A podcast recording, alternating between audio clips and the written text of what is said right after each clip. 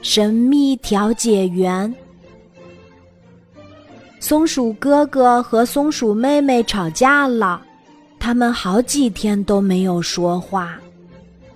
刺猬背着一个大苹果，对松鼠妹妹说：“这是松鼠哥哥让我给你送来的。”松鼠妹妹故意说：“我才不要呢！”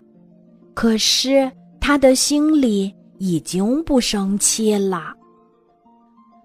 刺猬。又背着一个大鸭梨，对松鼠哥哥说：“是松鼠妹妹让我给你送来的。”松鼠哥哥歪着脑袋，故意说：“哼，我才不要！”其实呀，他也不生气了。松鼠哥哥和松鼠妹妹见面了，他们俩都有点不好意思。谢谢你的大苹果，谢谢你的大鸭梨。他们俩说完都愣住了。这下松鼠哥哥和松鼠妹妹明白了，他们要谢的是那个神秘的调解员。